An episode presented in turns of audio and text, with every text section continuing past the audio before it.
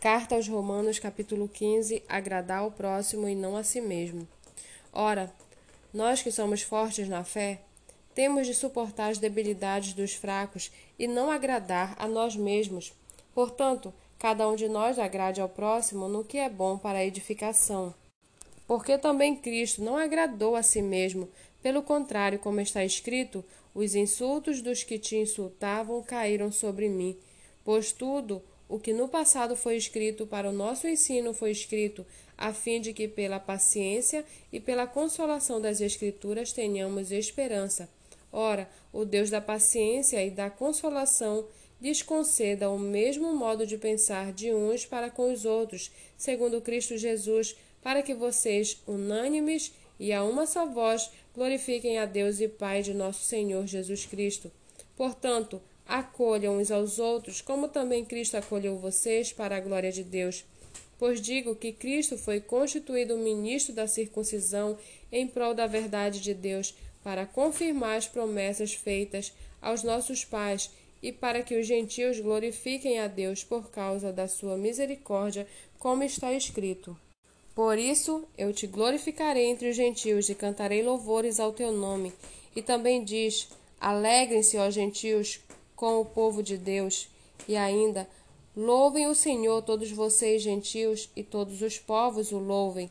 Também Isaías diz: Virá a raiz de Jessé, aquele que se levanta para governar os gentios. Nele os gentios esperarão. E o Deus da esperança encha vocês de toda alegria e paz na fé que vocês têm, para que sejam ricos de esperança no poder do Espírito Santo. E eu mesmo, meus irmãos, Estou certo de que vocês estão cheios de bondade, têm todo o conhecimento e são aptos para demonstrar uns aos outros. Entretanto, eu lhes escrevi, em parte mais ousadamente, como para fazer com que vocês se lembrem disso outra vez, por causa da graça que me foi dada por Deus, para que eu para que eu seja ministro de Cristo Jesus entre os gentios, no sagrado encargo de anunciar o Evangelho de Deus, de modo que a oferta deles seja aceitável, uma vez santificada pelo Espírito Santo. Tenho, pois, motivo de gloriar-me em Cristo Jesus nas coisas concernentes a Deus, porque não ousarei falar sobre coisa alguma a não ser sobre aquelas que Cristo fez por meio de mim para conduzir os gentios à obediência por palavras e por obras, por força de sinais e por prodígios pelo poder do Espírito de Deus.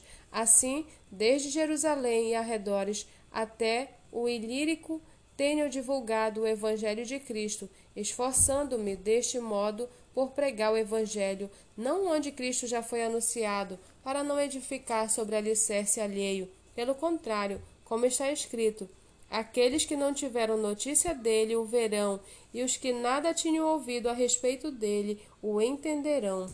Essa foi a razão que também muitas vezes fui impedido de visitá-los, mas agora, não tendo mais campo de atividade nestas regiões e desejando há muitos anos visitá-los, penso em fazê-lo quando em viagem para a Espanha, pois espero que de passagem eu possa vê-los e que vocês me encaminhem para lá depois de haver primeiro desfrutado um pouco a companhia de vocês. Mas agora estou de partida para Jerusalém, a serviço dos santos, porque a Macedônia e a Caia resolveram levantar uma coleta em benefício dos pobres dentre os santos que vivem em Jerusalém. Isto lhes pareceu bem, e de fato lhes são devedores, porque se os gentios têm sido participantes dos valores espirituais dos judeus, devem também servi-los com bens materiais. Tendo, pois, concluído isto e havendo-lhes consignado este fruto, irei à Espanha, passando por aí. E bem sei que, ao visitá-los, irei na plenitude da bênção de Cristo.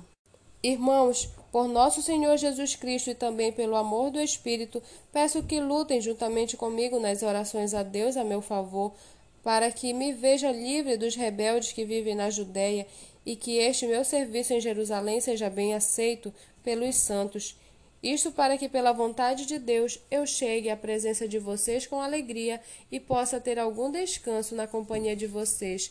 E o Deus da paz esteja com todos vocês. Amém.